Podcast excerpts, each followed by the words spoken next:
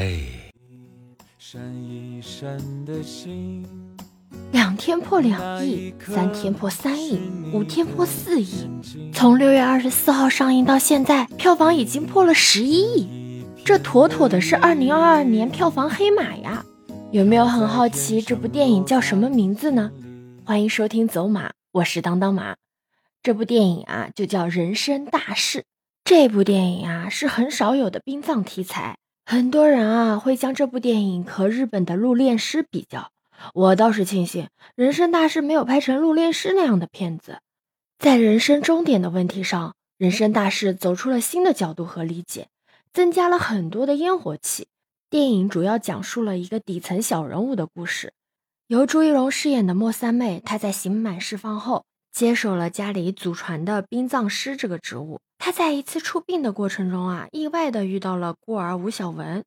小文的出现啊，意外的改变了莫三妹对职业和生活的态度。故事在生者和死者之间，儿子和父亲之间，大人和小孩之间围绕着展开，复合叙事，塑造出故事的质感。整个电影没有特效，没有大场景，也没有什么明星 IP 退居二线，而且他能在疫情淡世中杀出这条血路，并取得这个票房的好成绩。足以证明观众对故事本身的认可。当我第一次看电影名是《人生大事》的时候，脑海里浮现的是生离死别，而对于生死这种东西，我总是会莫名的害怕和抵触。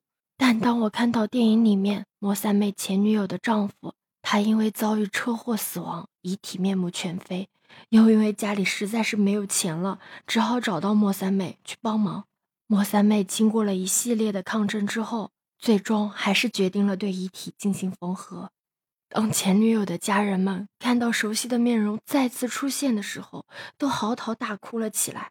我瞬间被带入到了那个情感里面，跟着一起又开心又悲伤的难过了起来。电影结束之后，我去刷影评，看到一个网友写下了自己的故事。他说：“我是一个普通的殡葬师。”无意中刷到了这个电影的预告片，在上映的第一时间，他就去看了这个电影。他看完电影之后感触很深，因为殡葬白事一直都是一件大家比较避讳的事情，时间久了，他自己都觉得自己有点晦气了。以前从来没有看到过这种类型的电影，很多职业都有自己的电影和电视剧，但他们没有，可能拿不到台面上来吧。后来有了小孩子。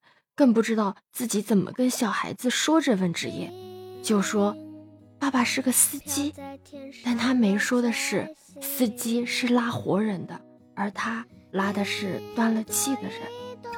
那天他带着他的儿子还有他的妈妈一起去看完电影之后，突然的松了一口气，然后他的小孩就跟他说：“爸爸，我知道你也是重信心的人。”我看到这个故事的时候，真的一整个大破防。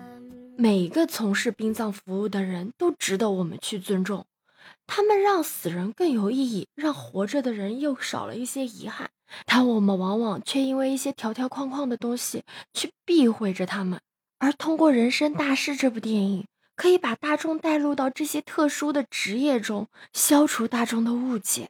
我真的觉得它是一部非常成功的现实题材的电影。如果你也看过这部电影，欢迎你留言互动，分享你的观后感。如果你还没有看过的话，我真的很推荐你去电影院看一下。我是当当马，拜拜。